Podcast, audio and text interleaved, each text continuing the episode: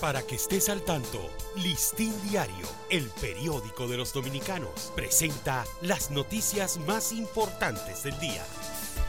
Buen día, feliz inicio de semana. Hoy es el lunes 17 de julio de 2023.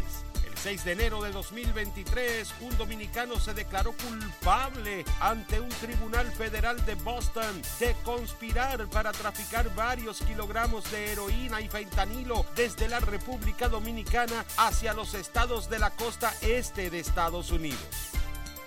Tres periodistas comparecerán hoy lunes por ante la directora de persecución del Ministerio Público ante denuncia de amenazas de parte de Miguel Arturo Miki López, acusado de integrar una red de lavado de activos provenientes del narcotráfico.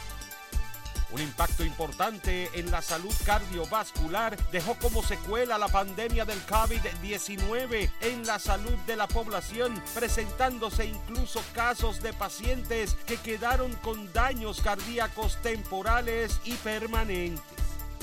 De los 11 pacientes de la comunidad Los Cocos de Enriquillo en Barahona, ingresados la semana pasada con cuadro diarreico agudo, solo una paciente dio positiva a la bacteria del cólera en las pruebas de laboratorio que se realizaron, aseguró este fin de semana el Ministerio de Salud Pública.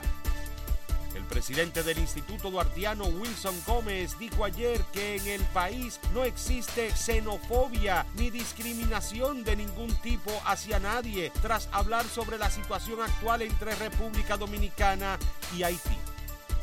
Desde el inicio de las operaciones de los puertos turísticos de Puerto Plata, la llegada de visitantes ha crecido exponencialmente, sobrepasando los niveles anteriores a la pandemia. Para ampliar esta y otras noticias, acceda a listindiario.com.